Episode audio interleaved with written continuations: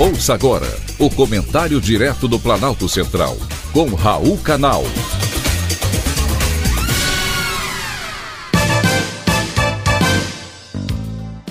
Queridos ouvintes e atentos escutantes, assunto de hoje: Teatro Nacional. Fechado há mais de oito anos, o Teatro Nacional faz parte do conjunto arquitetônico de Oscar Niemeyer em Brasília. Foi palco de inúmeras obras e clássicas peças de diferentes autores.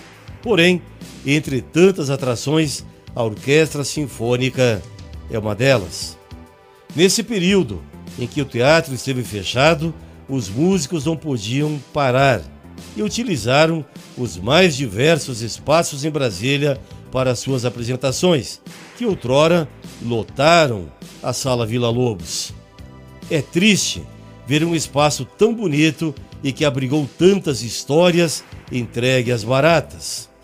Uma licitação para a reforma da Sala Martins Pena foi lançada em novembro, porém até agora nenhuma placa de estamos em obra.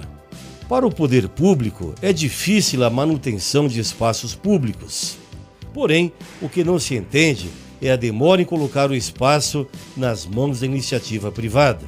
O Teatro Nacional por conta de sua atuação, foi se tornando ao longo do tempo uma grande fonte de cultura para o povo. As representações desenvolvidas com alto cunho filosófico e contestador estimulavam o pensamento e o senso crítico dos atores e também de quem estava assistindo às peças.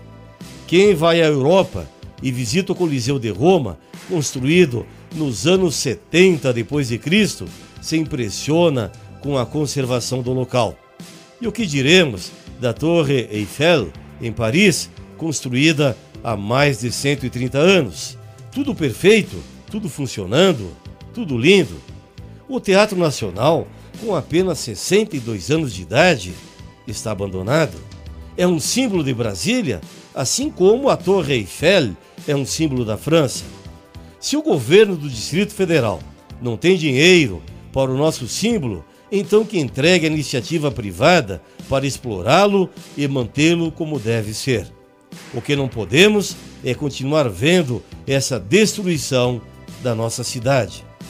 Para 2023, a Orquestra Sinfônica do Teatro Nacional Cláudio Santoro programa um novo ciclo Beethoven para apresentar ao público, porém o espaço para as apresentações continua sendo um mistério até que o seu Teatro Nacional seja devolvido ao público de Brasília. Revitaliza já. Eu participo dessa campanha. Foi um privilégio, mais uma vez, ter conversado com você.